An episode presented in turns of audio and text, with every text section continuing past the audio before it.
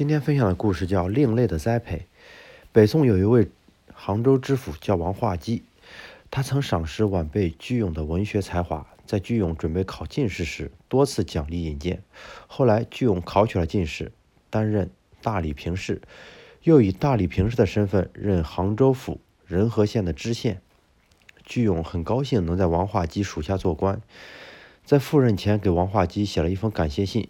并捎去一首诗，表达了彼此能用诗文唱和的心意。奇怪的是，居永没有收到回信，而且居永到任后，王化基对他一点也不加以礼遇，频频检查公务，考核其工作。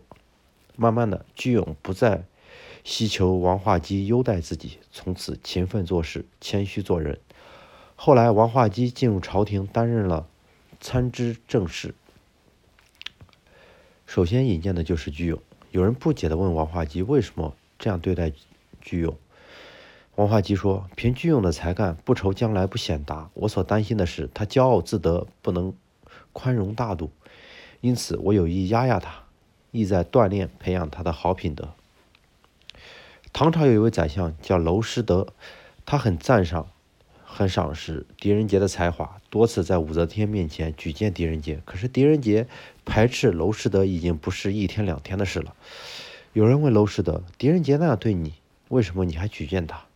娄师德说：“狄仁杰和我长期共事，很多方面需要齐心合作。虽然他现在排斥我，但我相信我可以感化他。狄仁杰是个难得的人才，需要慢慢培养。”后来，狄仁杰与娄师德平起平坐，成了宰相。有一天，武则天问狄公说：“我重用你，你知道凭什么吗？”狄仁杰自认为是自己的正直。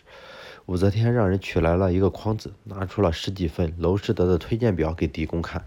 狄公看后，深深的感到自责。他从娄师德那里看到了自己的过失与差距，从此戒骄戒躁，谦虚谨慎。知人善任，不仅要注意使下属的才干得以施展，同时还要注意。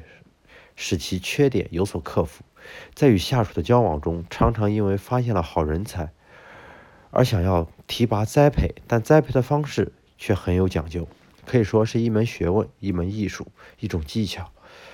如果能栽培的方式更加智慧些，则会达到事半功倍的效果。